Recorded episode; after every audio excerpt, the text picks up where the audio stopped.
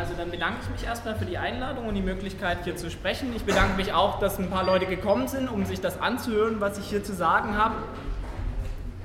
Ähm, es steht auch nichts, was ich sage, außer Kritik. Ich würde allerdings darum bitten, dass Kritik und Diskussion ans Ende von meinem Vortrag geschoben werden, aber Verständnisfragen gleichgestellt werden. Weil es mir wichtig ist, dass halt tatsächlich alle Leute halt erstmal inhaltlich das verstehen, was ich sage. Deswegen ähm, lege ich darauf Wert, einfach, dass halt ähm, da äh, gleich mit einer Zwischenmeldung, hey, ich habe das jetzt nicht verstanden oder du benutzt ein Wort, was ich nicht kenne, bitte seid so frei und meldet euch und sagt es einfach. Ansonsten noch ganz am Anfang äh, jetzt noch kurz eine Vorstellung von einer Selbsthilfegruppe für Leute, die in solchen Gruppen drin sind und da vielleicht auch raus möchten. Also vielleicht habt ihr, vielleicht seid ihr auch hier, weil ihr jemanden kennt oder selbst mit dem Problem konfrontiert seid. Genau, ich komme vom Sozialforum Tübingen und es gibt eine Gesprächsgruppe für Aussteiger. Ich lege ähm, die Flyer vorne hin. Man kann über das Sozialforum telefonisch oder per E-Mail Kontakt aufnehmen. Vielleicht hat jemand hier Interesse daran, dass es äh, Menschen, die sich aus der religiösen Formung herausbewegen möchten und daran in Austausch treten können. Lege die Flyer vorne hin und man kann sie gerne Danke. Okay, ähm, ich habe zu dem Vortrag jetzt speziell äh, ein paar Vorbemerkungen. Einmal, mein Vortrag stellt keine Kirchen- oder Religionskritik dar. Also eine Kirchenkritik schon, aber halt keine generelle ähm, Religionskritik. Religionen sind für mich persönlich übersinnliche Welterklärungsmodelle, aber es geht hier nicht um Religion allgemein. Ähm, der Vortrag übt auch keine Kritik an Quelltexten von Christen ähm, und nur an der Bezugnahme auf diese Texte. Also ich finde, es gibt keine neutrale Instanz, die, einem, die darüber entscheidet, welche Interpretation jetzt von Quelltexten richtig oder falsch ist. Insofern gibt es auch keine Instrumentalisierung, weil es ist ja häufig von ähm, christlichen Kritikern und Kritikerinnen, von christlichen Fundamentalisten, ähm, ist ja häufig die Rede von Instrumentalisierung. Ähm, ich finde es auch teilweise sehr sinnvoll, was die an Kritik machen. Ich finde es aber halt schwierig halt zu sagen, die instrumentalisieren das, weil natürlich die christlichen Fundamentalisten dasselbe halt von den, ähm, ich sag mal, liberalen Christen und Christinnen behaupten. Also ich weiß schlicht und ergreifend nicht, wie religiöse Texte auszulegen sind. Einige Auslegungen erscheinen mir näher, einige ferner. Aber ich weiß es nicht und es gibt auch keine neutrale Instanz, die darüber entscheidet. Und das finde ich einfach wichtig vorher zu sagen. Dann ähm, der Vortrag beinhaltet eine gewisse Ideologiekritik, aber und auch eine Institutionskritik. Ähm, aber es ist so, man sollte sich halt so ein bisschen auch vorsehen, ähm, Kirche zu kritisieren. Ähm, da gibt es Leute, die das auch machen, aus ganz anderen Gründen. Ähm, ich mache das schon auch von einem gewissen atheistischen Standpunkt aus, aber ich finde, es gibt auch einige Sekten, in, auch in Deutschland, die sich versuchen, darüber zu profilieren, indem sie halt ähm, Kirchenkritik oder vermeintliche Kirchenkritik äh, üben. Und davon finde ich auch, sollte man sich so ein bisschen fernhalten. So, jetzt, hab, jetzt aber zum eigentlichen Thema nach den paar Vorbemerkungen. Ich habe den Vortrag ja unterschiedlich genannt. Einmal habe ich so Bezug genommen auf so einen ARD-Doku-Titel. Ähm, einmal habe ich so halt die Rechte Gottes es genannt, Rechtsklerikale und christliche Fundamentalisten. Da muss man halt jetzt auch erstmal klären, was darunter verstanden wird. Ähm, christlicher Fundamentalismus ist vielleicht weniger bekannt als, als Wort, als islamischer oder muslimischer Fundamentalismus, der auch manchmal mit politischen Islam übersetzt wird. Ähm, da ist jetzt die Frage, ist christlicher Fundamentalismus quasi das politische Christentum? Beziehungsweise gibt es nicht auch verschiedene Arten von Fundamentalismen? Ähm, ich habe eine Definition von einer Universitätsarbeitsgruppe in Chicago gefunden, die fand ich eigentlich ganz sinnvoll. Darin heißt es, Zitat, Fundamentalismus bezieht sich auf ein spezielles Muster religiöser Militanz, Mittels dessen selbsternannte wahre Gläubige die Erosion, also wahre Gläubige ist natürlich auch wieder in Anführungsstrichen zu denken, ähm, versuchen die Erosion religiöser Identität aufzuhalten, die Grenzen rund um die religiöse Gemeinschaft zu sichern und lebensfähige Alternativen zu säkularen Institutionen und Handlungen zu, zu schaffen. Zitat Ende. Also wir haben hier quasi die Erklärung auch nochmal, wie es überhaupt zu Fundamentalismus kommt, nämlich dass da halt was in der Umwelt passiert, was Leuten mit einer religiösen Einstellung, mit einer religiösen Identität nicht gefällt und die dann halt sagen, ähm, die dann darauf reagieren. Einmal wird hier als spezielles Muster religiöse Militanz bezeichnet und dann wird halt aber noch gesagt, dass es halt darum geht, äh, Grenzen abzustecken, um die religiöse Gemeinschaft zu sichern und lebensfähige Alternativen zu säkularen Institutionen und Handlungen zu schaffen. Ähm, Fundamentalismus allgemein, der Begriff kommt halt aus den USA, hat protestantische Wurzeln. Ähm, er geht zurück auf eine Schriftenreihe in den USA, die schon bereits vor 90 Jahren erschienen ist. Also es ist eigentlich eine positive Eigenbezeichnung. Ähm, und ich würde halt insgesamt sagen, der Fundamentalismus ist eine, eine Methode des Umgangs mit der Tradition und der Welt, also wie ich mir quasi meine Welt erkläre und einrichte. Ähm, und insofern kann sich auch Fundamentalismus in verschiedenen Religionen ähm, widerspiegeln. Also er ist nicht ans Christentum gebunden, obwohl das Wort quasi aus dem protestantischen Christentum Nordamerikas herstammt. Und ähm, er kann sich zum Beispiel auch im Hinduismus, also man spricht auch teilweise von Hindu-Fundamentalisten, äh, auch äußern. Im Christentum speziell versteht er sich als bibeltreu. Also die Bibel wird verstanden als äh, das von Gott inspirierte, irrtumslose Wort. Und ähm, aus dieser Bibel leitet man dann halt seine Wertordnung, Theologie, Gottesdienstform und Kirchenorganisation äh, quasi ab. Das Problem ist halt bloß, die Bibel ist halt ein, ein, äh, quasi Sammelwerk von verschiedenen Autoren ähm, und es ist halt vor allen Dingen auch einfach uralt. Dann gab es noch verschiedene Übersetzungen. Und die Sache ist halt, ähm, auch das benötigt halt eine gewisse Interpretation. Deswegen ist die Bibel halt ja auch nicht so klar. Es gibt ja unterschiedliche fundamentalistisch-christliche Gruppen, die das dann sehr unterschiedlich auslegen, was in der Bibel steht. Ähm, in einem Manifest der weltweiten evangelikalen Bewegung aus dem Jahr 1989, ich sage gleich noch was zu dem Thema Evangelikale, heißt es, wir bekräftigen, dass andere Religionen und Ideologien keinen anderen möglichen Weg zu Gott sind, keine anderen möglichen Wege zu Gott sind. Die nicht von Christus erlöste Religiosität des Menschen führt nicht zu Gott, sondern ins Gericht. Zitat Ende. Also hier hat man auch nochmal die Definition, dass halt tatsächlich der Alleinvertretungsanspruch tatsächlich sehr wichtig ist ähm, dann natürlich aus, einem christlichen, ähm, aus einer christlichen Perspektive. Jetzt ist die Frage, ich habe gerade schon gesagt, das habe ich äh, zitiert aus einem Manifest von der evangelikalen Bewegung. Was sind Evangelikale? Das ist quasi ein Teilbereich des Protestantismus.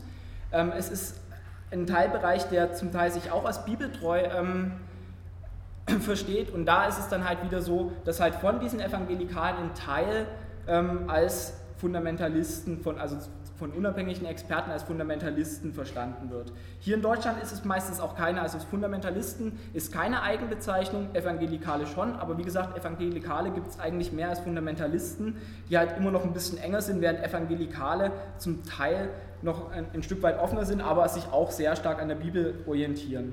Nun habe ich halt viel über Protestanten gesagt, dann ist es mir auch wichtig, halt einfach noch was über Katholiken zu sagen. katholische Kirche ist ja ein bisschen anders aufgebaut als der Protestantismus. Also es gibt halt eine Kirche und einen Interpreten, der halt oben sagt, halt der Papst, ähm, was halt quasi Sache ist, beziehungsweise wie man Sachen zu interpretieren hat. Also es gibt eine klassische Top-Down-Hierarchie und da ist dann ähm, ist es so, dass da halt Tradition eine größere Rolle spielt. Also die Leute, die man halt sagen könnte, die sich äh, sehr fundamentalistisch auftreten, das sind katholische Traditionalisten. Also es gibt halt auch sowas wie Traditionschristen, die gibt es auch in der protestantischen Kirche, aber gerade die Evangelikalen sind eigentlich eine neuere Bewegung, die auch ähm, aus dem nordamerikanischen Raum vor allen Dingen äh, stammt. Genau. Evangelikale, ähm, ich habe ein Interview von dem Evangelikalen selbst in, in einem ihrer Magazine aus dem Idea Spektrum von 2011.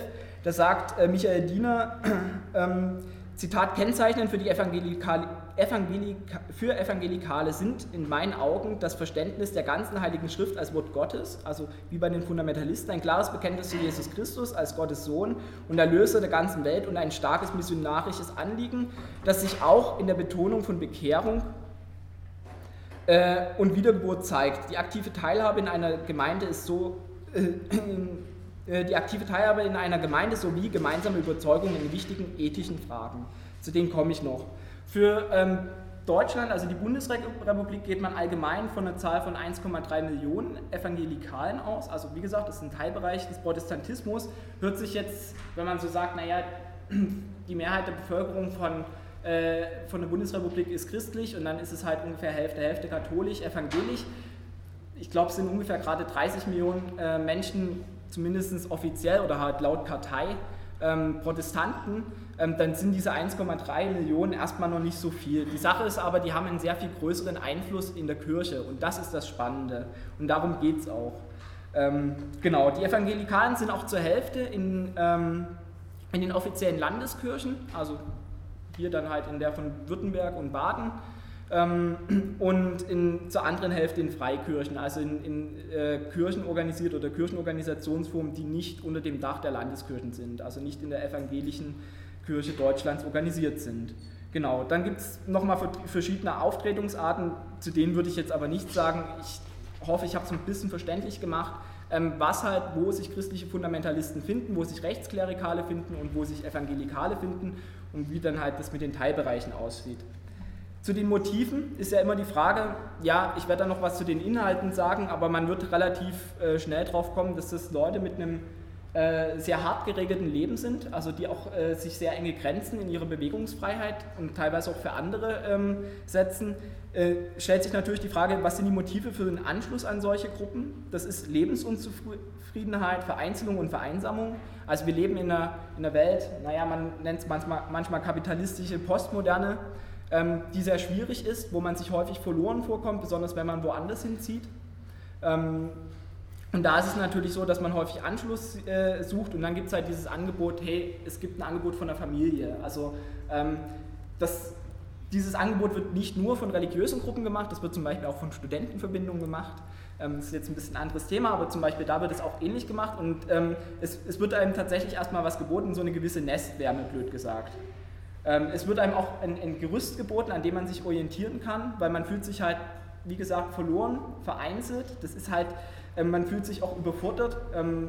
Blödes Beispiel, wenn man in äh, den Supermarkt kommt, hat man eine riesige Produktauswahl und es ist halt schon schwierig, jetzt ohne, also allein dieses unter 20 Zahnpastas auszuwählen, finde ich manchmal schon relativ anstrengend, blöd gesagt. Also es ist, es ist einfach halt da, ähm, es gab auch eine gewisse Entzauberung der Welt, das hat Marx so genannt, äh, Max Weber so genannt. Ähm, also das heißt, dass halt mit der ähm, Aufklärung und mit der fortschreitenden Wissenschaft ähm, die Welt Sachen von ihrem Zauber verloren hat. Das heißt, man konnte den, kann den Blitz heute nicht mehr erklären mit, das hat der und der Gott gemacht, der äh, schleudert da halt Pfeile vom, vom, ähm, vom Himmel, sondern es ist äh, was quasi, es ist rationalisiert worden, die Welt, aber das macht sie trotzdem auch schwieriger und sie hat ein bisschen was von ihrer Farbe tatsächlich auch verloren, das gebe ich ehrlich zu.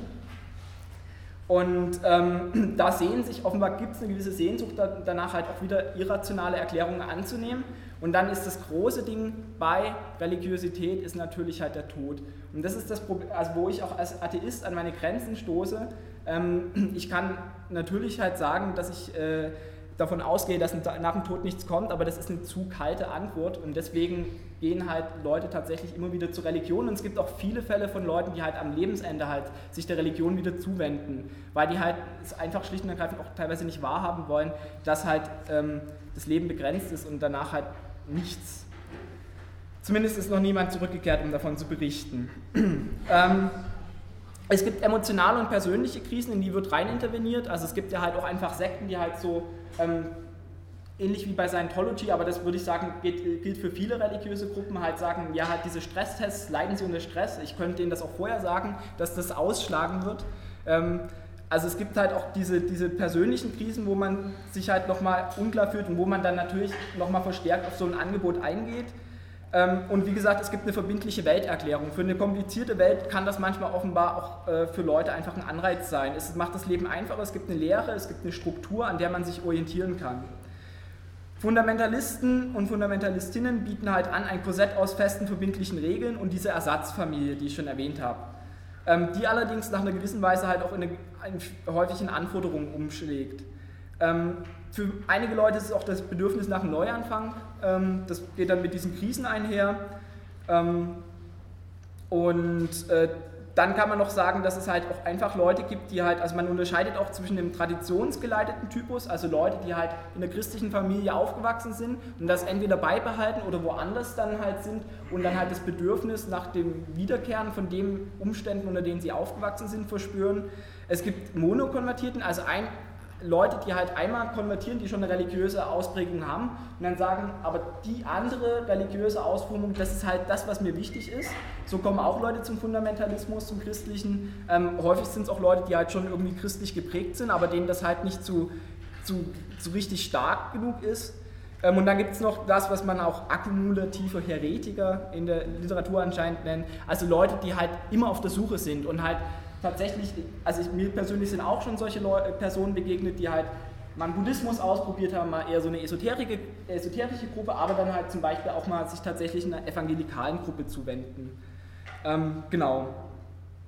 Ja, ich finde es halt wichtig zu schauen, aus was setzt sich halt dieser christliche Fundamentalismus zusammen und da bin ich halt drüber gestolpert, dass er sich aus bestimmten Ideologiefragmenten zusammensetzt. Die würde ich halt unterteilen in Feindbilder und ähm, ja, sonstige Einstellungen und ich fange einfach mal an. Also Feindbilder, hier hat man es mal ganz, ganz kurz, man kann es von hinten vielleicht nicht so erkennen, da ist das so alles aufge, äh, quasi aufgedruckt. Also man hat andere Religionen, da hat man einen kleinen Buddha sitzen, man hat... Äh, man hat äh, ein Hanfblatt, also halt ähm, irgendwelche Drogen, dann Witches, also Hexen, ähm, äh, Homos, also äh, äh, Schwule, und Schwule und Lesben sind mit dabei. Also das sind so die, so einfach mal hier auf dem Plakat versammelt. Ich werde die jetzt einfach einzeln kurz äh, vorstellen. Anti-Esoterik, ähm, es ist ein bisschen abgefahren, dass halt äh, dieser christliche Fundamentalismus sich sehr stark gegen ähm, esoterische Ausformungen oder scheinbar esoterische Ausformungen wendet,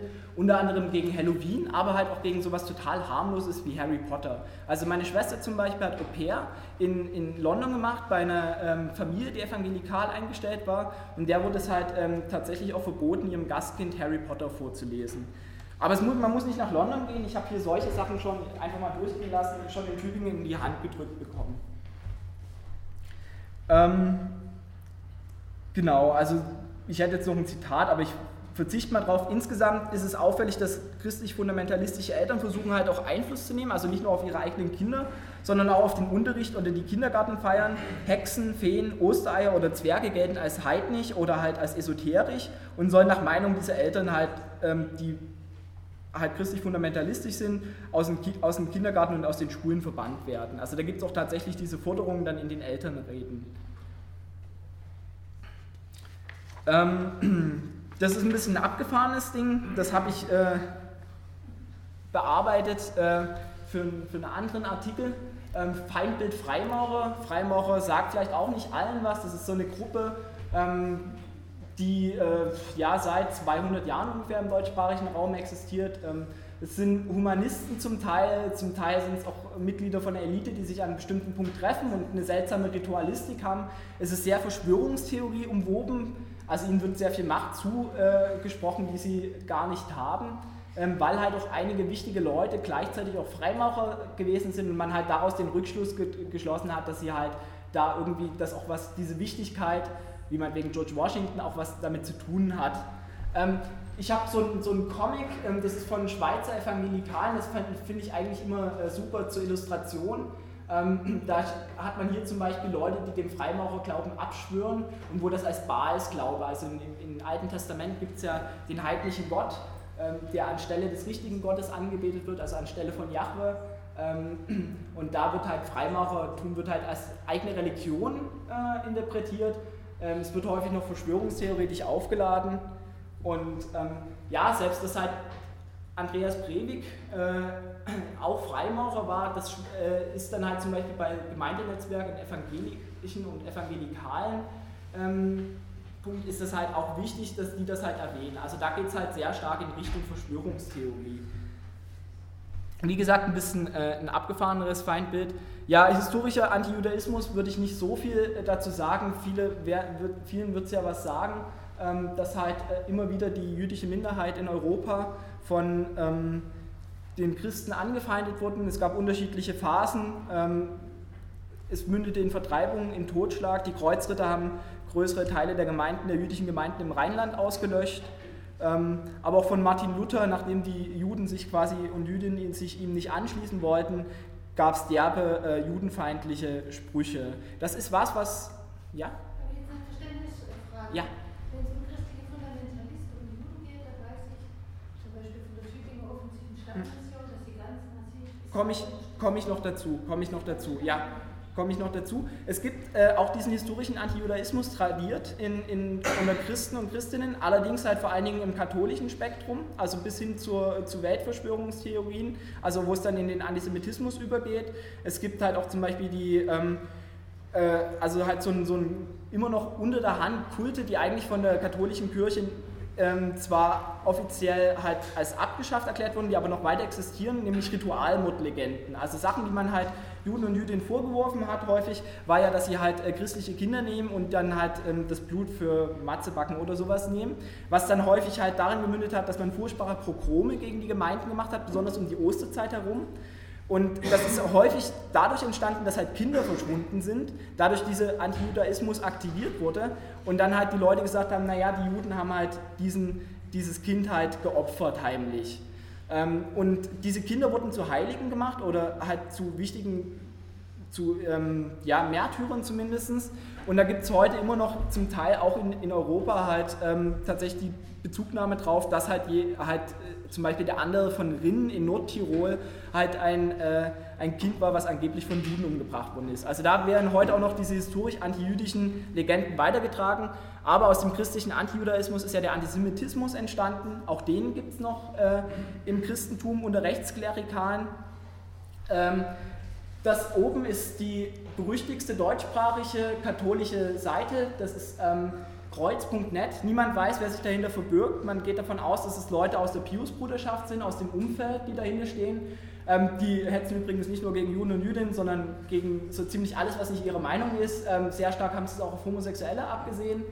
Ähm, das Rechts ist eine kleine äh, antisemitische Gruppe in den USA, ähm, evangelikale Gruppe, die wird auch von anderen Evangelikalen meistens gemieden die halt äh, tatsächlich immer wieder mit solchen Schildern auftreten, God hates Israel, America is doomed. Ähm, die treten auch zum Beispiel bei Soldatenbegräbnissen auf, um dann halt den, äh, den Müttern und Vätern zu erklären, dass ihre Kinder ähm, als, äh, als Sünder gestorben sind oder für ihre Sünden. Äh, ich sage dann noch was zu dem äh, Israel- und Judenbild von den Evangelikalen. Homophobie. Ähm, ich habe sie aus einem von meinen derzeitigen Lieblingscomics rausgenommen. Ähm, Homophobie ist, eine ganz starke, ist, ist ein ganz starker Punkt, den finde ich eigentlich äh, bei allen, also bei den Evangelikalen, bei den katholischen Traditionschristen, bei den christlichen Fundamentalisten, die halt wie gesagt eine Teilmenge von den Evangelikalen sind, finde ich das sehr, sehr stark. Und was meint Homophobie? Ähm, Homophobie meint, dass halt Homosexualität nicht als eine Art von, wie Menschen sich lieben können, ähm, akzeptiert wird, oder halt anerkannt wird als gleichberechtigt mit anderen, sondern es heißt halt, ähm, Homosexualität sei eine Krankheit, Homosexualität äh, sei ähm, Sünde, Homosexualität ähm, sei, also weil es dann halt eine Krankheit ist, eine Krankheit ist ja auch meistens kurierbar, ähm, also sei halt auch irgendwie wieder veränderbar, sei kurierbar. Manchmal wird auch das so dargestellt, als wäre es eine, ähm, ja, als wäre es eine Modeerscheinung. Ähm, es ist eine Diskriminierung im Namen Gottes, Manchmal wird es auch nicht ganz so stark ausgedrückt, also dann sagt man halt, naja, ähm, also wir akzeptieren dich auch, aber das hat immer was von oben herab. Also auch ähm, Evangelikale, die sagen, ja, Homosexuelle sind, wenn sie es nicht so offen zeigen, sind auch vollwertige oder können auch Mitglieder in unserer Gemeinde sein. Aber das hat immer was, also was Zweitrangiges, wie diese Akzeptanz sich darstellt. Und damit ist es auch keine richtige Akzeptanz. Ich habe mal ein Beispiel aus Tübingen. Es gibt hier das Albrecht-Benge-Haus, das ist ein Haus mit einer pietistischen, zum Teil auch evangelikalen Tradition. Da haben sich da ähm, wohnen Evangeli also evangelische Studenten ähm, und die geben vierteljährlich eine theologische Orientierung raus und die theologische Orientierung von 2006 hat sich dem Thema Homosexualität ähm, gewidmet und darin heißt es, Zitat, das Problem der Homosexualität zeigt, dass wir in einer gefallenen Welt leben. Moment, ich habe das auch noch. Äh, komm schon. Ja. Hier. Äh, das ist das Albrecht-Benge-Haus, das ist diese Ausgabe von der theologischen Orientierung und darin schreibt der ähm, quasi Hausvater oder Hausvorsteher, das Problem der Homosexualität zeigt, dass wir in einer gefallenen Welt leben, in der Gottes ursprüngliche Schöpfungsordnung durcheinander geraten und vielfach zerbrochen ist. Dabei bleibt zweierlei zu bedenken. Zum einen sind, wie bei allen Versuchen und Sünden, also Homosexualität ist Sünde, auch bei der Homosexualität Christen unmittelbar betroffen. Ihnen Ihren Angehörigen und Freunden sowie ihren Seelsorgern wollen wir Orientierung geben. Zum anderen soll die Schuldverstrickung im Zusammenhang der Homosexualität weder verharmlost noch einseitig dramatisiert werden. So als handle es sich um Sünde, die viel, die viel schwerer wiege als andere Verfehlungen. Zitat Ende. Also Homosexualität ist Sünde, das wird hier in einem äh, Haus in Tübingen, wo über 100 Studenten wohnen, gesagt, in einer, in einer theologischen Orientierung. Ähm, aber christliche Homophobie findet sich nicht nur halt da, Ah, come on. Ja. Genau, sondern es gibt halt auch Bücher, die in christlichen Verlagen erscheinen, zum Beispiel hier Homosexualität, Irrweg oder Alternative. Also es wird auch schon angedeutet, woraus es hinausgeht. Natürlich ist es ein Irrweg von Idea, einer wichtigen oder der wichtigsten evangelikalen Zeitschrift im deutschsprachigen Raum, oder hier von der, von der äh, Schweizer ähm, von der Schweizer äh, christlichen Gruppe Befreiung aus dem Homo-Gefängnis, wo halt ein sogenannter Ex-Gay oder Ex-Schwuler sich äußert. Also das sind Leute, die halt christlich sind und denen dann, äh, die dann quasi scheinbar eine Wende hingelegt haben und sich von ihrer sündigen Homosexualität befreit haben. Da gibt es auch Institutionen in Deutschland selbst, die diese Korrektur vornehmen. Ähm, und äh, es ist aber äh, auch bekannt, dass Leute, die an diesen Kursen teilgenommen haben, auch daran zerbrochen sind, also bis hin zum Selbstmord. Ähm, auch hier in einem Stuttgarter Verlag, im Hensler Verlag, das ist ein großer christlicher Verlag, gab es das Buch Das Drama des gewöhnlichen Homosexuellen, ähm, wo der Autor auch äh, quasi zurückführt, ähm, Homosexualität auf, äh, auf, so, auf, auf äh, psychische Störungen quasi. Ähm, hier, das ist auch aus diesem Buch heraus. Und das kann man dann halt mit mehr, also infantiles Selbstmitleid ist das Wichtigste eigentlich da drin und das kann man dann auch quasi kurieren. Also Homosexualität ist schlicht und ergreifend dann nach dem Autor bloß infantiles Selbstmitleid. Auch hier wieder den äh, diesen Comic aus, von Schweizer äh, Christen, ich meine, man könnte jetzt sagen, hey, du hast ja zum Beispiel aus der Schweiz hergezogen, das ist ja auch wieder ganz schön abseits, aber das, also von, zumindest von diesen Comics, nicht von dem jetzt, aber aus dieser Reihe wurden auch Sachen in Tübingen verteilt. Also die sind auch in Briefkästen gelandet. Okay, ah, okay, gut. Aber also die, die Adresse, die man bei, im Internet erreicht, das sind Schweizer.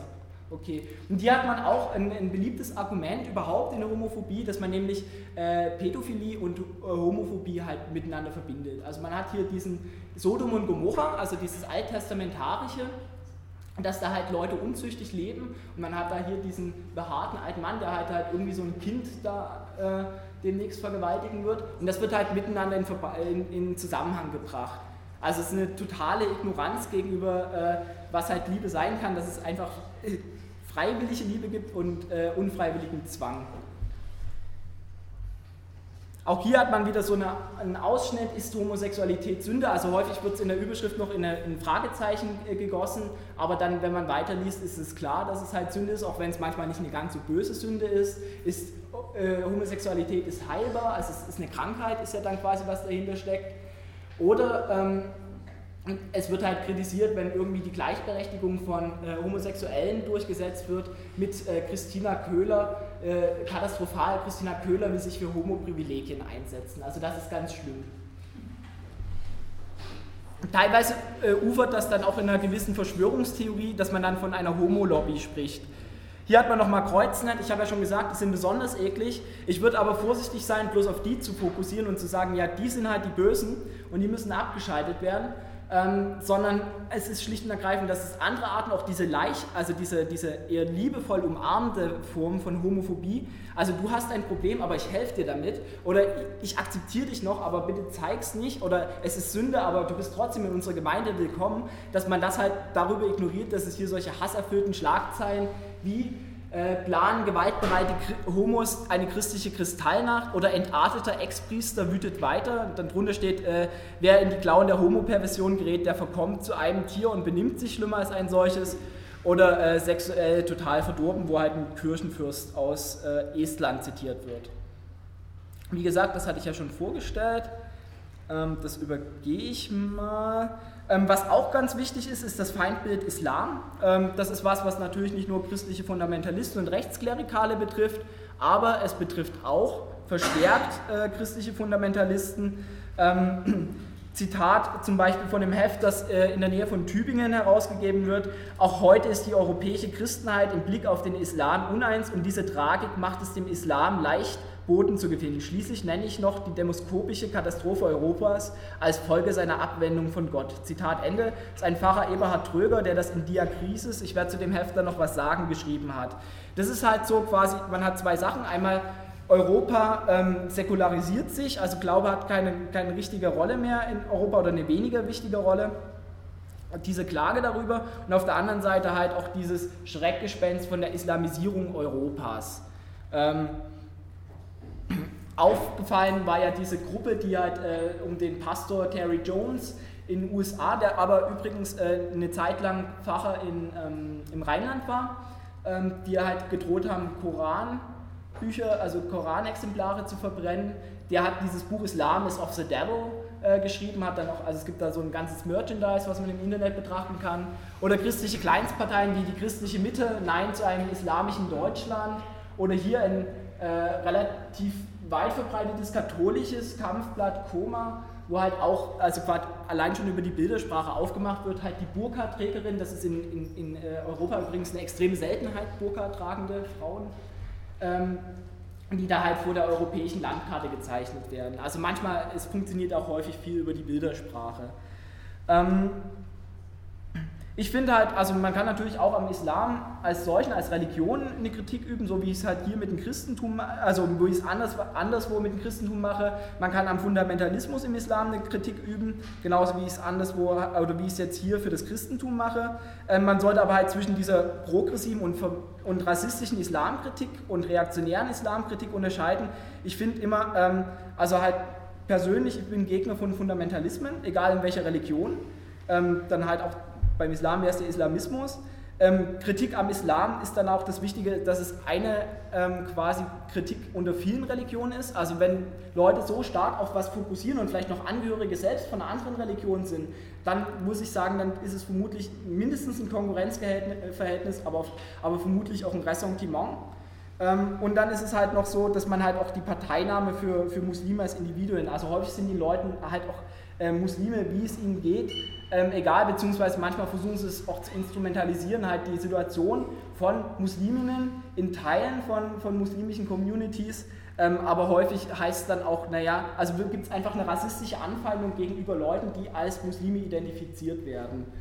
Ähm, Häufig dann, gibt es so eine christliche Abendlandsrhetorik, also wir müssen das christliche Abendland retten gegen halt äh, die Islamisierung. Manchmal macht man aus dem christlichen Abendland noch ein christlich-jüdisches Abendland, dazu kann ich gerne noch was sagen. Also es ist auch ein bisschen eine neue Art von Rassismus, ähm, und zwar ein kulturell geprägter Rassismus, also wo man nicht mehr nur auf die Herkunft eingeht, sondern wo es auch darum geht, ähm, welcher Kultur Leute zugeordnet werden. Das ist nicht eine Eigenzuordnung, also ich komme jetzt aus der Kultur, sondern das ist eine Fremdzuordnung, das ist auch immer ein Block. Also der Islam ist ein Block und ähm, in, im, quasi im, im Kopf von, von Moslemhassern ist äh, zwischen Cem Özdemir und ähm, irgendwelchen skurrilen salafistischen Predigern gibt es keinen Unterschied. Ähm, höchstens, dass Cem Özdemir irgendwie sowas halt wie äh, sich halt heimlich verbirgt. Also halt, ähm, da gibt es dieses ähm, ja, diese äh, Bezugnahme, dass halt alle Muslime halt Takia betreiben würden, also sich halt in einer nicht-muslimischen Mehrheitsumgebung ähm, quasi so äh, zurückhalten würden, beziehungsweise da sogar quasi undercover quasi leben würden. Also die nehmen auch, also Moslem-Hasser nehmen zum Beispiel auch keine konfessionellen Unterschiede wahr, also zum Beispiel zwischen Aleviten und Sunniten, wo es ja wirklich richtig starke Unterschiede auch gerade hier in der türkischsprachigen äh, unter türkischsprachigen Leuten in Deutschland gibt, ähm, das, das ist alles da nicht drin, sondern das ist halt der Feind und das ist halt häufig auch sehr stark ähm, dann in Richtung kultureller Rassismus. Und das wird zum Teil halt, wie gesagt, von christlichen Fundamentalisten und Rechtsklerikalen mit bedient. Es gibt noch so allgemein wertkonservative Einstellungen. Ähm, da würde ich halt sagen, es ist interessant, dass diese ähm, Einstellungen eigentlich bis vor 100 Jahren meiner Ansicht nach zum größeren Teil Mainstream waren. Sie sind aber halt der Modernisierung und Pluralisierung gewissermaßen zum Opfer gefallen. Also das heißt, früher waren viele Leute, ich habe ein Zitat, ein Zitat, um es einfach mal zu illustrieren, was ich damit meine, von Horst äh, Stobasser in seinem Buch Anarchie. Zitat: Dabei kam sich ein deutscher Mensch, der nach dabei kam kann sich ein deutscher Mensch, der nach 1970 geboren wurde, kaum vorstellen, wie das Leben in der Bundesrepublik vor 1968 aussah. Stramm stehen vor dem Lehrer, tiefe Diener und braver Knicks waren normales, gutes Benehmen. An Gymnasien waren Nietenhosen und Parkas per, per Erlass verboten und in einer sauberen Gegend gingen Buben und Mädels selbstverständlich in getrennte Oberschulen. Über Sexualität zu sprechen war unanständig, Küssen unter freiem Himmel ein Skandal. Frauen in der Öffentlichkeit einer Kleinstadt, die in der Öffentlichkeit einer Kleinstadt rauchten oder ohne Männerbekleidung eine Gaststätte aufsuchten, wurden als Huren verdächtigt. Anständige Frauen gehörten in die Wohnung, bekamen vom Mann das abgezählte Haushaltsgeld, zogen ihm abends die Pantoffeln an und sich selbst ein Kopftuch, sobald sie das Haus verließen. Zitat Ende. Also das ist halt quasi der konservative Mief der Adenauer Zeit und ähm, das ist halt was, was halt ja Konservative ein Stück weit, natürlich nicht mit diesen Worten, ähm, als, als Werte ansehen und ähm, auch, was sich häufig auch in fundamentalistischen Communities halt wiederfindet. Also christliche Fundamentalisten haben diese Einstellung halt unter anderem zum Beispiel eine Sex Sexualitätsfeindlichkeit, also das darf weder thematisiert werden im Unterricht noch halt ähm, meinetwegen in Filmen oder so. Und das war was, was früher Mainstream war. Also wenn man sich anschaut, wie früher auch Filme verboten wurden und für was Filme verboten wurden, das ist aber was, was halt äh, inzwischen mit der Modernisierung sich einfach auch in Europa, in größeren Teilen von Europa auch gelockert hat. Also wo man halt, wo, wo halt Sexualität kein Tabuthema ist, wo es in der Bravo halt immer ähm, nackter Junge und nack, nacktes Mädel abgebildet sind. Ähm, also das ist was, was es halt früher gab, was früher halt normal war und wo die quasi ein Stück weit, würde ich sagen, sogar schon fast stehen geblieben sind.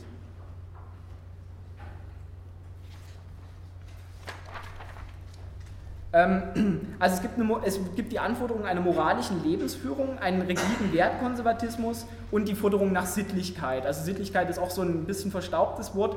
Ähm, es wird dann teilweise in den, in den Broschüren wieder Babylon und Sündenfuhl genannt. Das heißt, es gibt eine traditionelle Sexualethik und eine Lust- und Sexualfeindlichkeit, zum Beispiel auch gegen Sexualkundeunterricht oder Pornografie.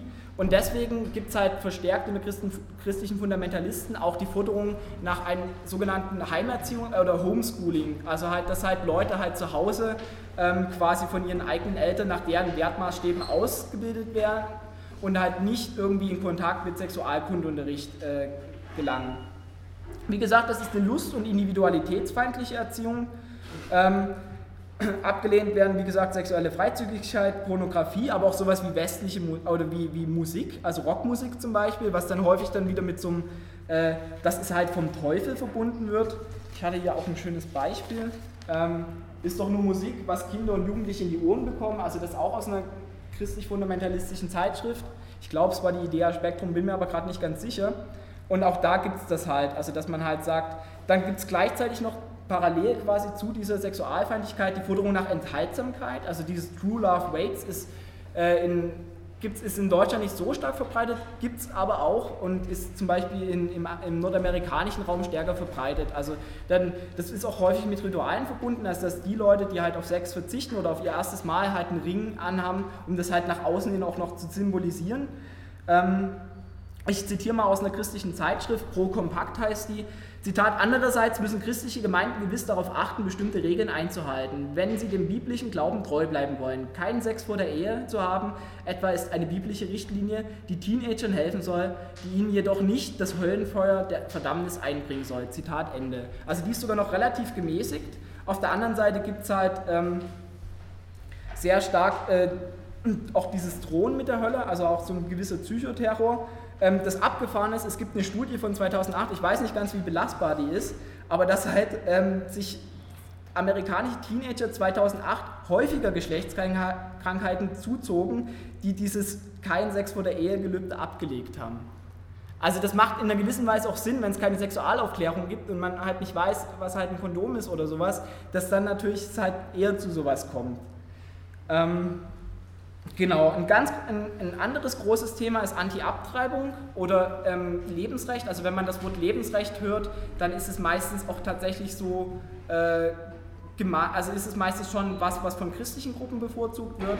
Ähm, ich würde es halt vor allen Dingen als Anti-Abtreibung bezeichnen. Hier hat man meinetwegen eine Comicfolge über Umbert den Ungeborenen, also Alliteration oder Stirb quasi. Und ähm, da geht es halt darum, dass halt man sich massiv gegen Abtreibung wendet und halt dann Frauen, auch, die halt abtreiben wollen oder abgetrieben haben, auch Schuld einredet. Ähm, Zitat von einem Aufruf, das von dem Institut, was bei Tübingen noch lange Zeit seinen Sitz hatte, also von diesem Institut Diakrisis, wo ich aus der Zeitschrift schon äh, zitiert habe, ist nicht zuletzt im Gefolge weltanschaulicher Hybris ist in der NS-Ära von Deutschland der zerstörerische Krieg, äh, der zerstörerischste Krieg aller Zeiten ausgegangen. Gleichzeitig hat sich unser Volk durch Dulgung und Förderung des Antisemitismus führend an der Massenvernichtung der Juden Gottes, Augap Gottes, äh, der Juden Gottes Augapfel beteiligt. Nunmehr aber nimmt es mehrheitlich gegen Protest der Lebensschützer den Babykaus zustimmt hin. Zitat Ende. Also es gibt eine Analogisierung von Holocaust, den äh, Massenmord an den europäischen Juden und Jüdinnen und halt der Abtreibung. Ähm, in der Bundesrepublik ist auch noch als so quasi Folge von äh, ihrer ja doch auch sehr christlichen Ausprägung, zumindest am Anfang hin, äh, mit abnehmender Tendenz bis heute, äh, ist auch Abtreibung eigentlich noch eine Straftat. Ähm, und es ist auch so, dass es in anderen Ländern total verboten ist. Also Irland wäre zum Beispiel ein Beispiel, ich glaube auch in Polen, da bin ich mir gerade nicht ganz sicher. Und dass dann halt Frauen halt, ähm, ich hole es mir dann später auch ab, ähm, dass Frauen halt dann häufig aus solchen Ländern, wo es verboten ist, das sind häufig sehr katholisch geprägte Länder, ähm, dann halt illegale Abtreibungen, also unter klinisch ganz schlimmen Zuständen halt äh, vornehmen müssen und dass dadurch laut WHO, also laut Weltgesundheitsorganisation, jährlich 60.000 bis 80.000 Frauen sterben, also infolge von illegalen Abtreibungen.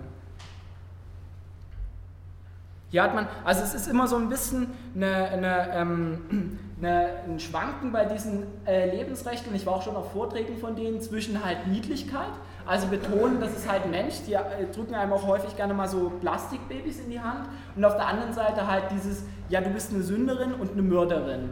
Ähm, in, inzwischen gibt es einige Gruppen, die halt mehr dieses Niedlichkeitskonzept an, anschreiben, also halt mit dem zukünftigen Kind ähm, arbeiten, weil das halt anscheinend erfolgsversprechend ist. Also hier hat man auch immer die kleinen Menschen mit dabei, ähm, schon in, in, der Symbolik von den Gruppen. Und dann gibt es auch Märsche für das Leben, zum Beispiel in Berlin 2010. Ähm, da haben jetzt bloß 1500 Leute daran teilgenommen.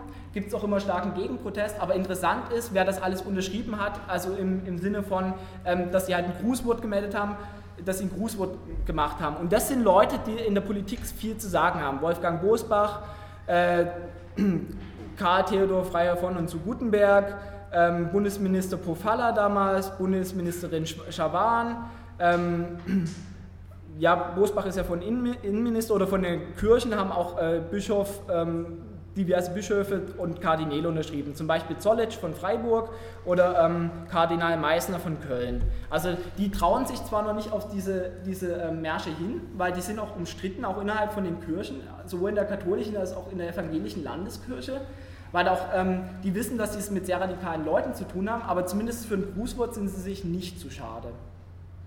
Zu diesen ähm, quasi Märchen rufen aber nicht nur ähm, Christen auf, sondern es gibt immer wieder eine Beteiligung auch von richtigen Neonazis. Also hier oben hat man halt Rechtspopulisten von Pro Köln, die halt sagen, na, wir, wir, wir also ankündigen, wir, wir werden mitlaufen. Und unten, das ist eine, ein freies Neonazi-Portal, ähm, und die kündigen auch an, dass sie halt an einem 1000 Kreuzemarsch, und das sind diese Lebensmärsche, die heißen auch manchmal 1000 Kreuzemärsche, daran teilnehmen wollen. Nun ist immer nicht ganz klar, ähm, ist das von den Organisatoren so gewollt? Ähm, es gab jedenfalls zum Teil wenig Distanzierung davon und ähm, manchmal hat man auch so den Eindruck, unter dem, dem äh, quasi unter dem großen Thema für das Lebensrecht der ungeborenen Kinder, ähm, da ist, sind dann auch die anderen Leute willkommen. So, jetzt komme ich noch zu dem Thema, was ich bis jetzt ausgespart habe. Christlich motivierte Israel-Solidarität. Ähm, das ist bei den Evangelikalen häufig zu finden. Das sind Leute, ähm, die häufig eine Endzeiterwartung haben, also die glauben, dass die Welt demnächst zu Ende geht und äh, der Messias zurückkehrt, also was dann unter dem ähm, Worten wie Millennium oder ähm, Apokalypse beschrieben wird oder Armageddon. Armageddon eher als Apokalypse, glaube ich. Und ähm, die halt aus ihrem Bibel, aus ihrer Bibeltreue heraus äh, sagen, wir sind halt sehr pro-israelisch, wir äh, wir stellen uns hinter Israel. Die Frage ist halt einmal, ist dieses Motiv nicht ein bisschen strange? Also hier wird zum Beispiel von der Partei Bibeltreuer Christen wird mit einem Bibelspruch dafür geworben. Ähm, und dann hat das auch so Folgen, dass, wie, äh, dass sie halt wirklich auch innerhalb von Israel die ganz Radikalen, also zum Beispiel die jüdischen Siedler ähm, unterstützen und dann halt äh, zum Beispiel auch tatsächlich Applaus dafür gibt, für die Ermordung von, ähm, wer, war, wer ist gleich nochmal ermordet worden? dieser Ministerpräsident, der auch einen Frieden vorangebracht hat. Rabin. Ja, Itzhak Rabin, genau. Durch einen, durch einen äh, jüdischen äh, Fundamentalisten. Also, und da ist es ja halt abgefahren, also dass die Leute sowas beklatschen. Da fragt man sich auch, also wie viel liegt denn eigentlich an einzelnen Israelis? Und ähm, abgesehen davon steckt häufig auch hinter den, dahinter auch noch eine Erwartung, ähm, dass halt, äh, wenn dann die, das Armageddon eintritt, dass dann halt äh, bis dahin die Juden und Jüdinnen halt den, den Jesus Christus als den Messias anerkennen müssen. Also ja, Israel bzw. die israelischen Juden und Jüdinnen sind das auserwählte Volk, aber die sollen ja mal gefälligst noch ähm, den, den Jesus als, als Messias an, anerkennen. Und das teilt sich dann so ein bisschen. Ein Teil von ihnen betreibt Judenmission, also die sagen, wir müssen die jetzt schon missionieren, die Juden und Jüdinnen. Und ähm, ein anderer Teil sagt, nee, das tritt halt erst so, ähm, während, des, während der Endzeit ein, also wenn halt der Messias wieder auf die Erde zurückkehrt. Auf jeden Fall sehr strange Motive. Es ist auch immer die Frage, was so eine sehr abgefahrene und auch irrational begründete Solidarität und Liebe, also es ist ja auch eine Emotion für die Leute teilweise, was die ähm, quasi, inwiefern die nicht auch umschlagen kann, blöd gesagt. Also enttäuschte Liebe, es gibt nichts Schlimmeres.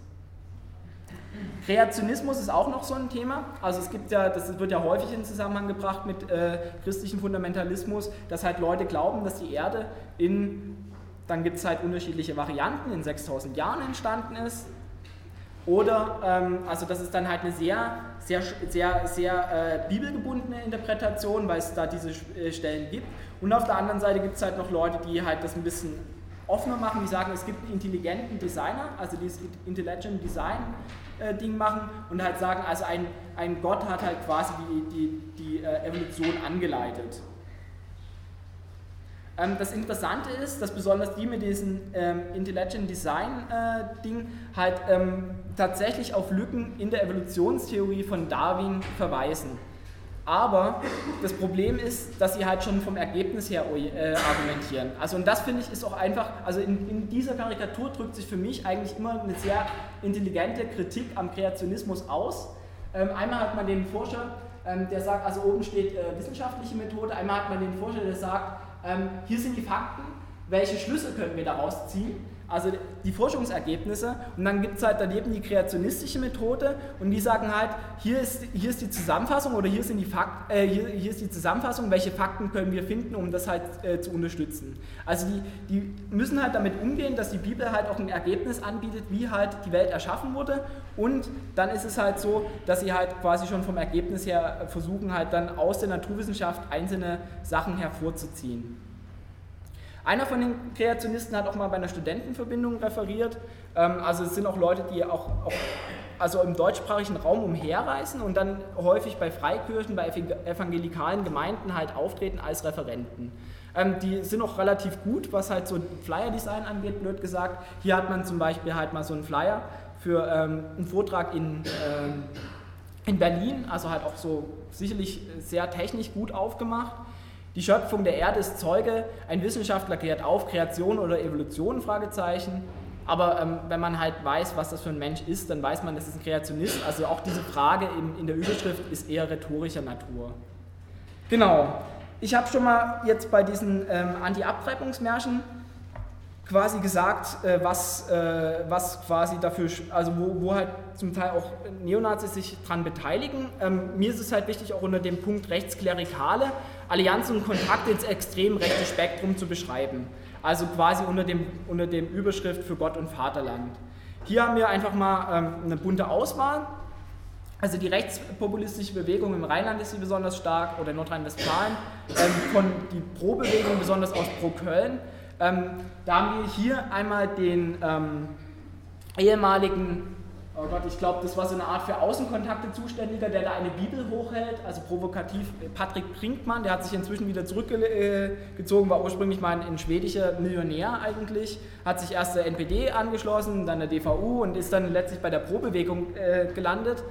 Ähm, oder halt, es gibt auch eine Gruppe innerhalb von, den, von der Pro-Bewegung, die heißen zum Beispiel Christen pro Köln. Oder auch unten wird halt geworben mit dem Spruch Abendland in Christenhand. Die äh, extreme Rechte in Deutschland ist nicht besonders kreativ. Diesen Spruch hat sie bei der FPÖ geklaut, also bei den Rechtspopulisten aus Österreich. Ähm, in, hier hat man, links hat man bei der äh, Fahrt von, den, von der ähm, Pius-Bruderschaft, bei der Wallfahrt, hat man einen Redner, der vielleicht ein paar Leuten, die schon ein bisschen älter sind, noch was sagen wird. Das ist nämlich Martin Hohmann, ehemaliger CDU-Bundestagsabgeordneter, der halt äh, aus seiner Fraktion entfernt werden musste, nachdem er eine mit antisemitischen Stereotypen gespickte Rede gehalten hat und richtig gute Vergleiche geführt hat. Der war schon immer national-konservativ ausgerichtet, auch sehr katholisch und der ist hier der quasi prominente Redner. Oder auf der anderen Seite ähm, zu dem Papstbesuch in Deutschland eine, eine Anzeige geschaltet in einer äh, extrem rechten Wochenzeitung der Jungen Freiheit, wo halt äh, diverse Rechtskonservative und Ultrarechte halt den äh, Papst Benedikt, den deutschen Papst, willkommen heißen. Überhaupt gibt es halt einen ziemlichen, ähm, eine ziemliche äh, Begeisterung für den Papst Benedikt, also Ratzinger, ähm, in der extremen Rechten. Hier hat man rechts hat man es als Abo-Prämie für eine, für eine Zeitschrift, die aus Burschenschafterkreisen kommt, aus Österreich, aus extrem Rechten, die Aula. Ähm, in der werden zum Beispiel in diversen Ausgaben auch über ähm, KZ-Gefangene hergezogen, dass da ja bloß Verbrechergesinde wären und sie. Haben immer wieder Prozesse auch wegen ähm, äh, Verharmlosung des Nationalsozialismus, beziehungsweise in Österreich ist es das äh, Wiederbetätigungsgesetz. Und da gibt es eine Abo-Prämie, die heißt, es ist ein Sammelwerk von 1848, die heißt ähm, Erbe und Auftrag. Und äh, da hat auch der Papst als Kardinal Ratzinger damals noch mitgeschrieben. Also die sind auch ganz glücklich über den Papst. Die versuchen halt so ein bisschen eine Synthese zwischen äh, Nationalismus und katholischen Glauben, was ja in Österreich, was mehrheitlich katholisch ist, auch ganz gut klappt. Oder hier eine Traueranzeige für Jörg Heider bei kreuz.net. Also das, was ich vorhin schon gezeigt habe, für den quasi Austro-Faschisten oder Rechtspopulisten. Also es gibt diese Kontakte und Allianzen, auf der anderen Seite gibt es Streitpunkte und Bruchlinien. Und das finde ich halt wichtig, einmal herauszuarbeiten, was gibt es für Streitpunkte und was gibt es für Gemeinsamkeiten. Also Streitpunkte und Bruchlinien zwischen halt extremen Rechten und christlichen Fundamentalisten und Rechtsklerikalen, wobei Rechtsklerikalen quasi zwischen den beiden stehen, ähm, sind einmal das Anti-Neuheidentum. Also halt äh, christliche Fundamentalisten sind häufig gegen das Heidentum ausgerichtet, also diese, diese Bezugnahme auf germanische Religiosität oder sowas, ähm, und weil das ja eine, eine, Alternativreligion ist. Und weil viele extreme Rechte halt auch neuheidnisch sind, im Gegensatz zu den USA, da sind die meisten extremen Rechten halt sehr christlich, selbst der Ku Klux Klan ist ja eigentlich protestantisch. Ähm, ist es so, dass das halt einen Bruchpunkt darstellt. Diese christlich motivierte Israel-Solidarität kommt natürlich bei Antisemiten und Antizionisten nicht so besonders gut an. Und dann muss man noch sagen, dass Religion eigentlich universell ist. Also Religion richtet sich ja an alle, egal welche Herkunft sie sind. Ähm, also die meisten Religionen, es sei denn, sie sind äh, nicht, also nicht missionarisch, aber die großen Weltreligionen na okay, bis aufs Hindu, äh, auf den Hinduismus, richten sich eigentlich an alle Personen und das äh, ist ja quasi was, was halt quasi nicht ähm, zusammengeht mit einem, mit äh, Nationalismus und dann was halt auch noch ein bisschen ein, ein, ein Bruchpunkt ist, ist halt die christliche Behindertenfürsorge. Also Christen engagieren sich im, ähm, in der Behindertenfürsorge sehr stark, halt aus christlichen Motiven und bei so richtigen Hardcore-Neonazis sind das ja Leute, ähm, die halt eigentlich wie es im Nationalsozialismus äh, geheißen hat, also jetzt Anführungsstrichen bitte mitdenken, lebensunwertes Leben gewesen wären. Und da gibt es auch quasi einen Bruchpunkt oder einen Streitpunkt. Aber es gibt auch Gemeinsamkeiten, den Rückgriff auf vormoderne Gesellschaften, also halt auch christliche Fundamentalisten haben zumindest in, in die Vergangenheit projiziertes Idealbild sehr häufig, also früher, wo halt die Welt noch nicht so modern war und die Aufklärung noch nicht stattgefunden war, hat, da war es halt besser. Ähm, Propagierung absoluter Weltbilder. Also man, mein Weltbild ist absolut in Verbindung mit der Ablehnung von Pluralisierung und Individualisierung. Ähm, dieser gut-böse Dualismus, der ja häufig zu so Verschwörungstheorien gehört, äh, das ist was, was halt sowohl extreme Rechte haben als auch christliche Fundamentalisten. Ähm, dieser Antimodernismus, also halt, dass man die Moderne ablehnt, dass man anti-links ist, also ich würde es mal unter dem Punkt Antikommunismus zustande äh, zu, äh, zusammenfassen, halt so Feindbilder auch wie Freimaurer, Juden zum Teil. Antifeminismus. Antifeminismus, genau, kommt auch noch, keine Angst, steht sogar echt hier. Ähm, Homophobie, also halt auch die äh, Anfeindung von Schwulen, Lesben und Trans. Ähm, dieses Feindbild Islam sehr stark, was auch Leute jetzt zusammenführt. Und ähm, dieser Wertkonservatismus findet sich häufig auch was, auch wieder bei dem Punkt, ähm, und dann noch dieser Punkt äh, Lebensrecht, also Anti-Abtreibung. Was man aber davon unterscheiden muss, ist äh, quasi so ein, so ein Hurra-Patriotismus. Also ähm, extreme Rechte in Deutschland sind zum größten Teil noch Leute, die einen völkischen Nationalismus bevorzugen. Also die sagen, hey, Deutsch ist bloß, wer deutschen Blutes ist, also eine weiße Hautfarbe hat und Herkunft, äh, von der Herkunft irgendwelche Vorfahren, die Deutsch sprechen. Während halt dieser Hurra-Patriotismus, also ist auch eine Form von Nationalismus, halt eher so ist, ähm, alle sind willkommen, die sich halt als Deutsche empfinden. Also da wird weniger ausgeschlossen quasi. Und dieser Hurra-Patriotismus, finde ich jedenfalls, findet sich sehr stark bei Evangelikalen. Ich habe ja auch noch ein Bild aus Tübingen, das ist ein Bus, der auf dem Gelände von der TOST rumstand. Deutschland braucht Jesus, also auch dieser nationale Appell und diese Zusammenführung von halt der eigenen religiösen Identität und dann halt der nationalen Identität, die man auch für notwendig offenbar hält.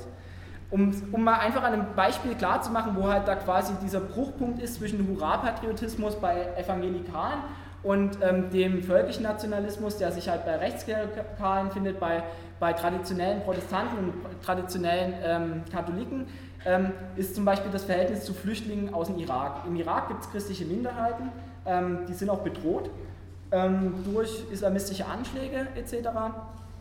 Und ähm, quasi halt Leute mit dem völkischen Verständnis, die würden sagen, nee, die wollen wir nicht haben, das sind Ausländer.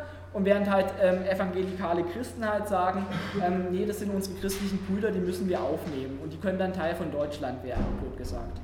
Und das ist halt einfach mal so an einem Beispiel kurz gezeigt, wo da der Unterschied steht. Genau, der Verhältnis zur Gewalt. Was ich ganz rauslassen werde, ich habe es hier bloß mal ganz kurz bei päpstliche Kriegsflagge mit dabei, die ich aus so einem Zigarettenbilderalbum rauskopiert habe, äh, fotografiert habe, ist halt das vergangene Verhältnis zur Gewalt. Ich finde halt, ähm, Christentumskritik arbeitet sich sehr stark mit Vergangenheit, oder Kirchenkritik arbeitet sehr stark mit vergangenen Ereignissen.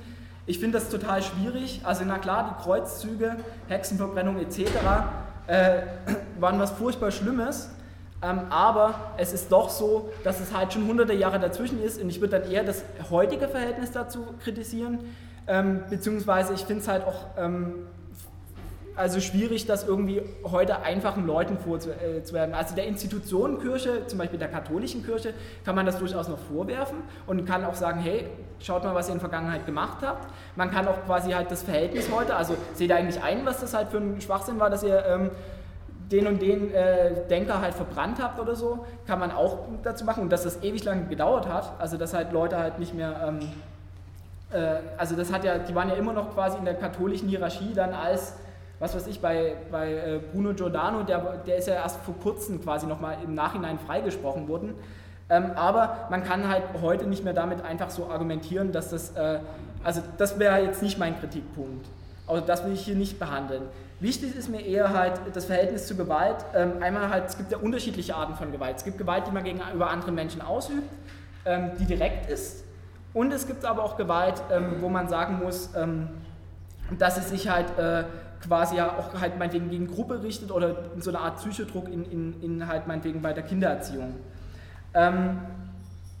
Äh, wieder dieses Fundamentalismusprojekt aus Universität, von der Universität Chicago schrieb, ähm, fundamentalistische Gewalt per se ist eine Antwort auf staatliche Unterdrückung und oder den Machtzuwachs sozialer Gruppen, die als Bedrohung fundamentalistischer Interessen betrachtet werden. Zitat Ende.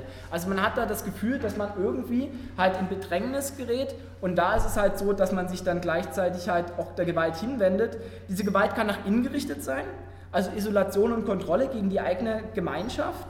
Ähm, Zitat aus dem Mitteilungsblatt der Pius-Bruderschaft ist zum Beispiel, inmitten dieses zum Teil aggressiven Neuheitentums ist es wichtig für uns geistliches Überleben, für unser geistliches Überleben, mit, die mit, mit unseren Prioraten, Priesterseminaren, Schulen und Exerzitienhäusern christliche Inseln, Oasen des geistlichen Lebens zu schaffen und zu erhalten. Zitat Ende. Also man versucht sich halt abzugrenzen von der ähm, von, von der Außenwelt, die als sündig wahrgenommen wird, die als gefallen wahrgenommen wird und versucht halt Inseln zu bilden. Und aber mit diesen Inseln einher geht häufig auch, dass man da natürlich halt eine eigene Art von Souveränität ausübt, also da halt quasi die Macht hat, blöd gesagt, und das dann halt zum Beispiel direkte Auswirkungen hat auf Kindererziehung etc.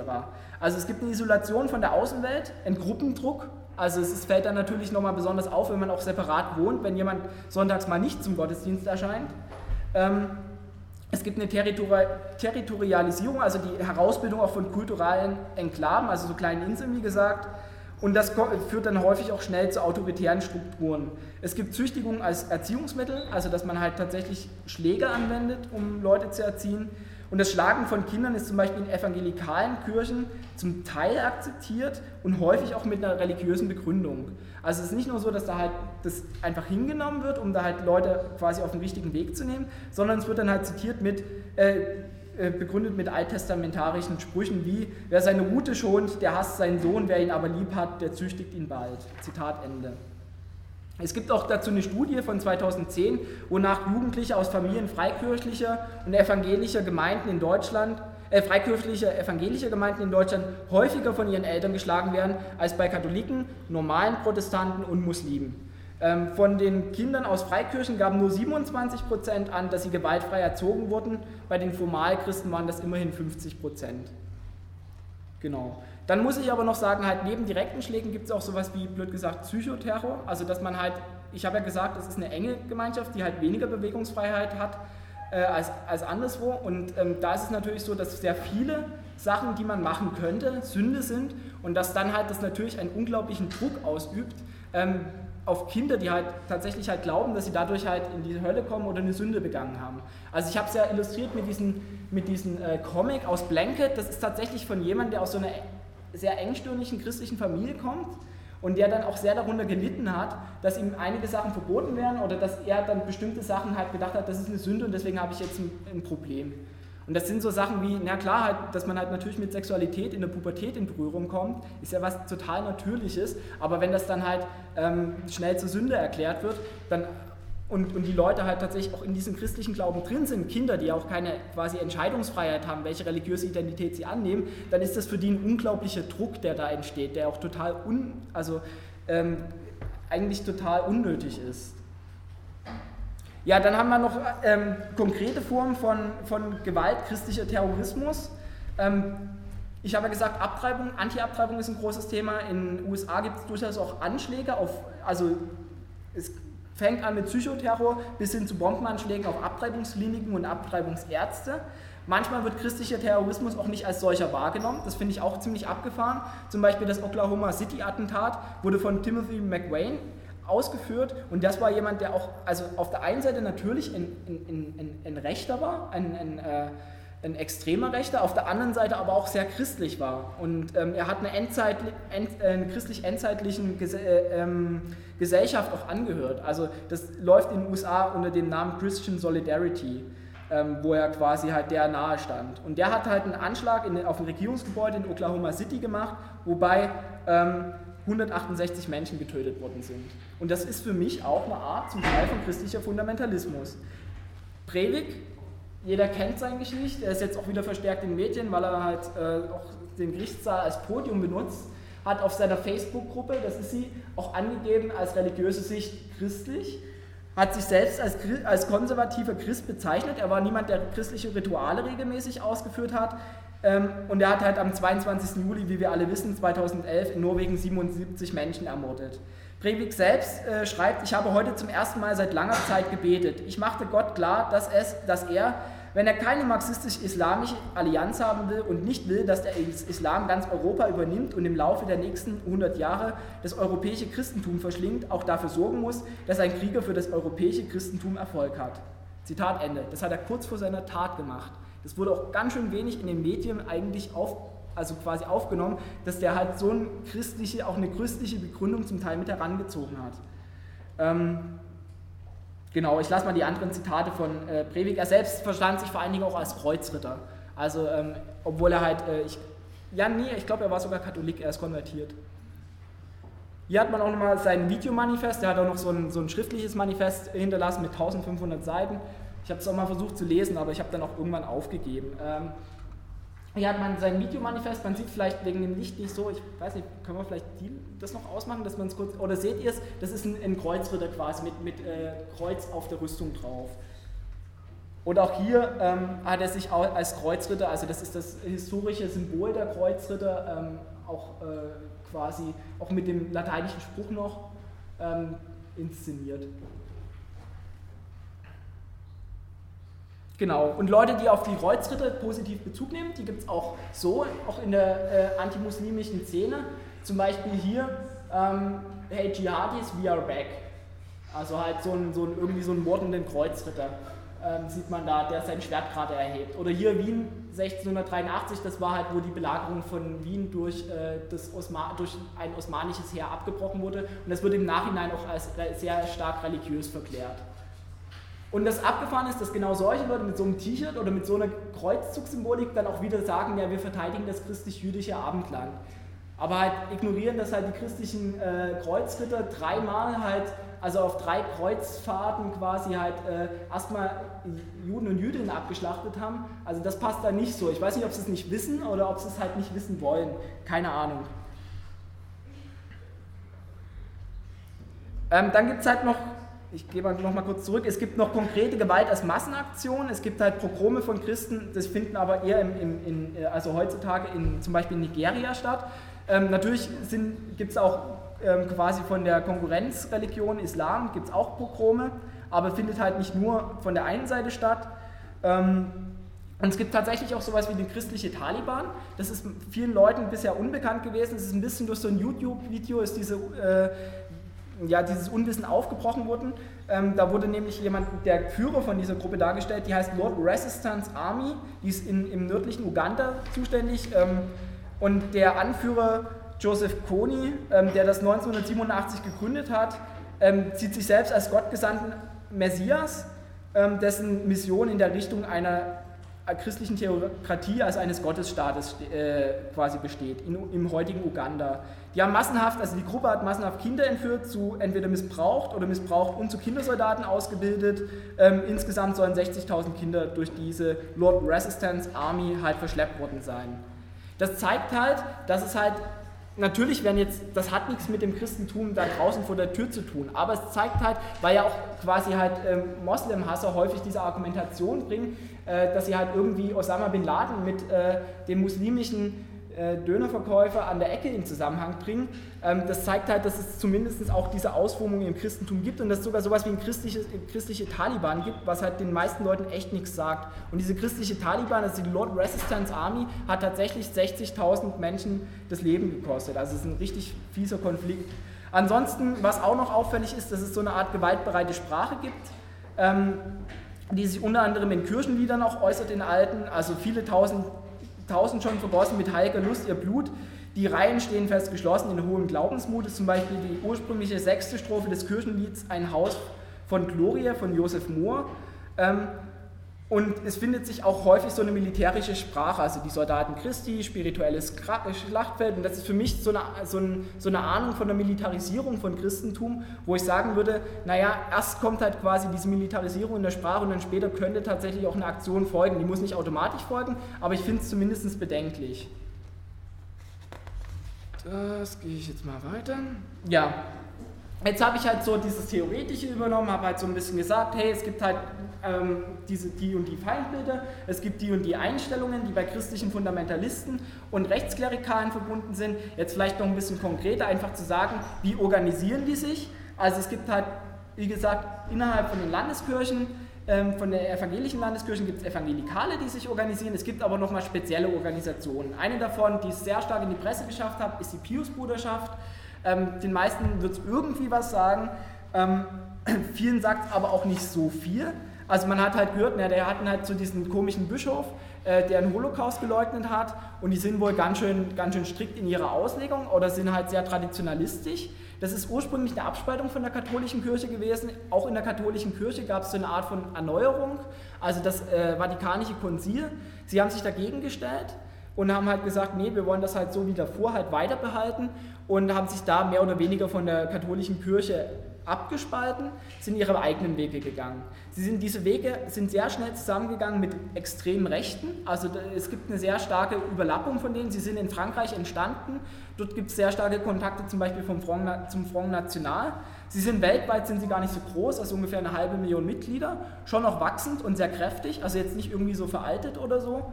Aber ähm, jetzt im, im Gegensatz oder im Vergleich zu den, ich weiß nicht, einer Milliarde katholischen Christen ist es doch relativ wenig noch.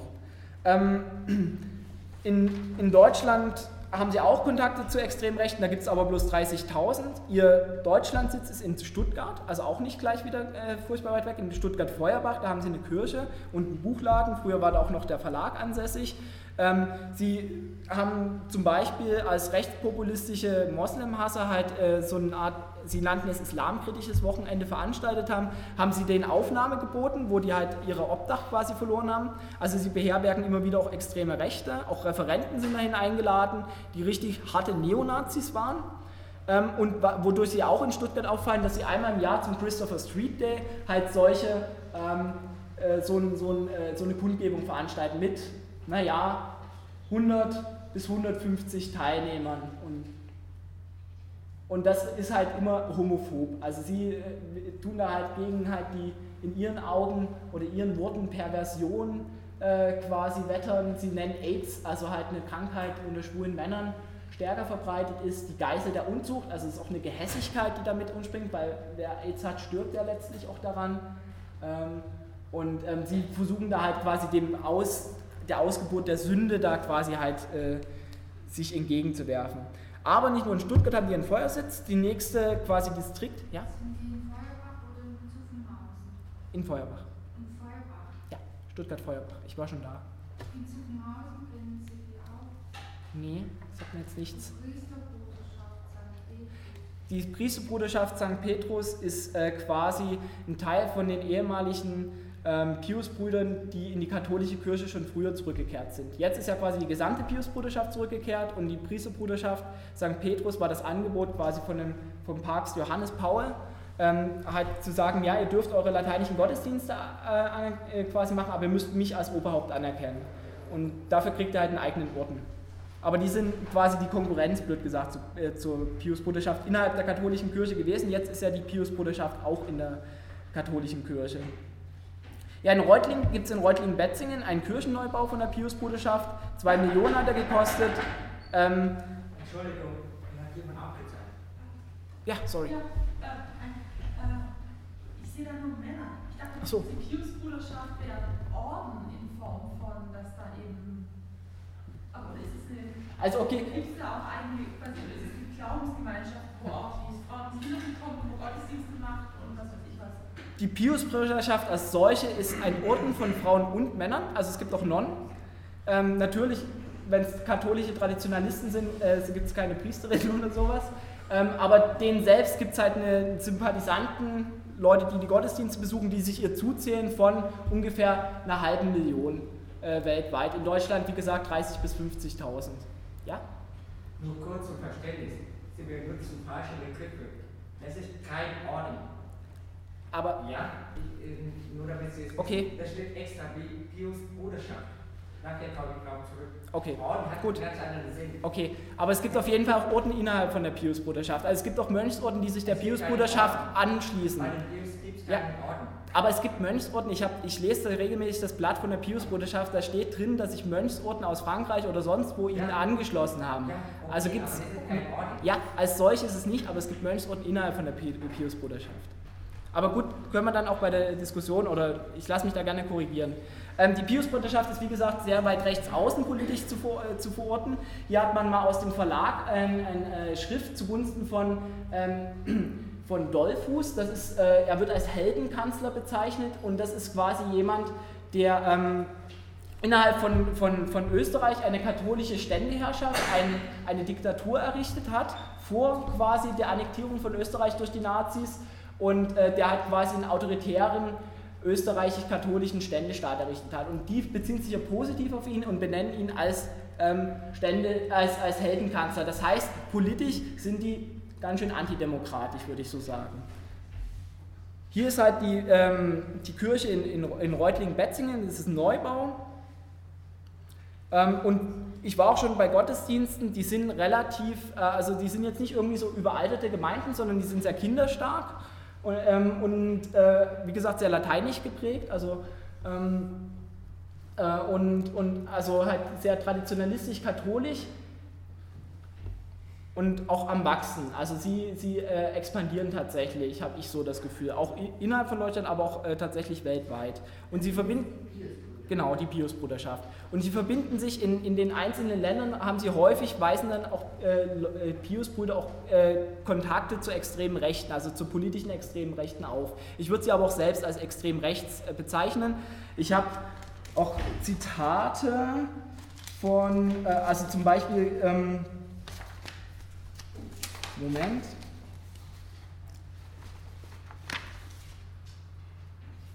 Also zum Beispiel gibt es auch ganz stark massiv antijüdische äh, Zitate aus der Pius-Bruderschaft.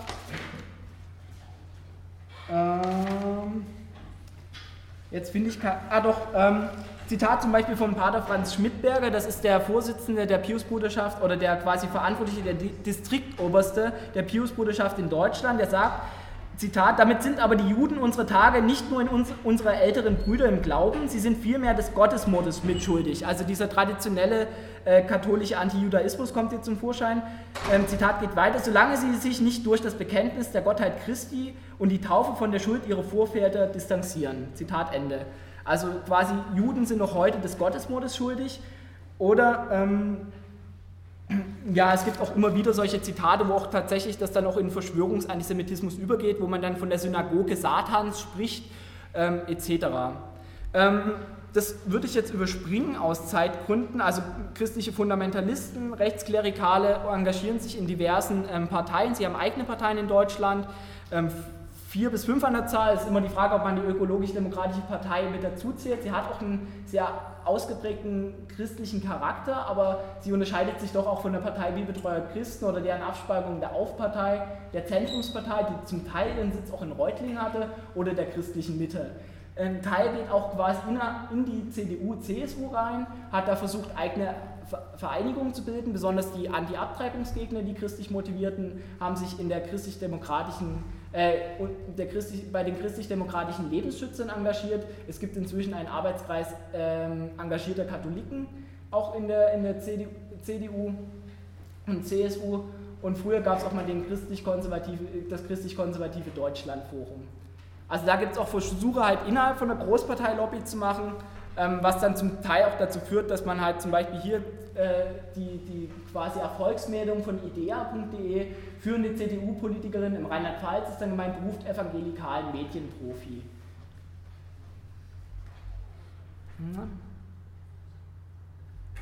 Genau, oder hier hat man halt äh, diese Anti-Abtreibungsorganisation innerhalb von der CDU, die halt äh, zum Beispiel hier für eine rechte Wochenzeitung Werbung macht, also dass die Vorsitzende Johann oder langjährige Vorsitzende Johanna Gräfin von Westfalen und oben treten sie dann halt bei solchen Anti-Abtreibungsmärschen mit eigenen äh, Transparenten auf.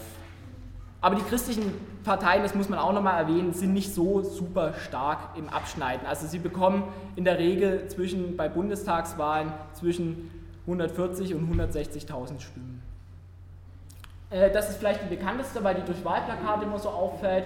Das sind Leute, die vor allen Dingen aus dem evangelikalen Wahlbereich kommen. Ich habe mir auch mal von dem Insider sagen lassen, dass es gar nicht so sehr geht um das Abschneiden bei den Wahlen, sondern dass es mehr darum geht, äh, dass man halt die Wahlplakate hat, die man ja überall dann aufhängen darf, um halt die Botschaften zu verbreiten. Die sind auch homophob, also hier zum Beispiel Ausstieg aus der Homosexualität ist zum Beispiel in Salz und Licht 2009 erschienen, also der, äh, der Parteizeitschrift. Oder hier Anti-Abtreibung, jedes siebte deutsche Kind stirbt im Bauch seiner Mutter. Zentrumspartei, wie gesagt, war auch eine Zeit lang nicht nur der Landesverband, sondern auch der Bundesverband. Die haben sich äh, gespalten in zwei Teile in Reutlingen. Ja, ich versuche mich ein bisschen zu beeilen. Ähm, ich hatte noch äh, was zu, der, ähm, zu Tübingen. Ich wurde eigentlich angesprochen, dass ich was über die TOS sagen soll. Ich finde es verdammt schwierig. Ich würde mich dann in der Diskussion gerne noch dazu äußern. Was ich eher vorstellen würde, ist das Institut Diakrisis und das zugehörige Magazin, was ich jetzt bereits mehrfach zitiert habe. Ähm, das existiert seit 1979. Ähm, der sogenannte Schriftleiter, also halt so ein eingedeutschtes Wort für Chefredakteur, ist ein Herrn Bayerhaus, der auch früher an der Uni äh, gelehrt hat. Ähm, Im Institut Diakrisis, ich habe mir zwei, Bände, äh, zwei Jahrgänge von dir durchgearbeitet, ist immer wieder die Rede von Kulturkampf der Religionen. Ähm, er, er, er, fordert zum Beispiel eine Zitat Erneuerung unseres abendländischen Erbes. Er ist auch ein Antifeminist, der zum Beispiel gegen die evangelische äh, Bischöfin Käsmann ähm, gewettert hat. Ähm, er war, wie gesagt, an der Uni 1965 bis 97 war, der, war er Ordinarius für Missionswirtschaft und ökumenische Theologie an der Universität Tübingen. Und er nennt zum Beispiel auch die September-Attentate in den USA, bezeichnet er als Gericht Gottes. Und dieses ganze Institut Diakrisis, das ist vermutlich eine Ein-Mann-Organisation, die aber doch halt eine Zeitschrift mit einer Auflage von mehreren tausend Exemplaren herausbringt, hat seinen Sitz bei Gomaring, also gleich bei Tübingen, in Gomaring, also gleich bei Tübingen. Und er ist auch der ehrenamtliche Gründungsrektor des Bengelhauses, wo ich vorhin diese homophobe theologische Orientierung zitiert habe. Genau. So, jetzt aber zu den Entwicklungen und Tendenzen. Ich finde, ähm, dass sich in den protestantischen Landeskirchen ein wachsender Einfluss von Evangelikalen ausmacht. Ähm, es ist auch so, dass halt auch tatsächlich Bischöfe, die den Evangelikalen eher fernstehen, plötzlich sagen, ja nee, wir müssen auf die zugehen.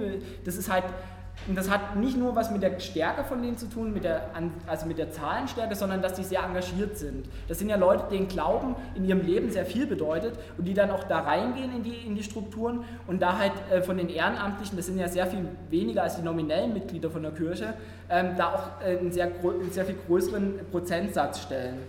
Ähm, zum Beispiel Zitat aus dem evangelikalen Blatt, äh, Zitat, Volkskirche und Evangelikale haben sich angenähert. Die Beauftragte der Württembergischen Landeskirche für Weltanschauungsfragen, Annette Kick, Stuttgart, erklärte, nicht alle Evangelikalen seien Fundamentalisten. Seit den 70er Jahren habe es eine deutliche Annäherung von Volkskirche, also das sind die normalen Landeskirchen, und evangelikaler Bewegung gegeben. Die Grabenkämpfe der Vergangenheit schienen weitgehend überwunden. Wie sie ausführte, müsse es, müsse es überzeugten Christen möglich sein, die Vorteile der eigenen Religion deutlich herauszustellen. Hier sei die Volkskirche und der Mainstream der äh, seien sich die Volkskirche und der Mainstream der Evangelikalen einig. Das ist eine Meldung von IDEA in der Diskussion über den Evangeli Evangelischen Kirchentag 2011 und das zeigt halt, die gehen aufeinander zu.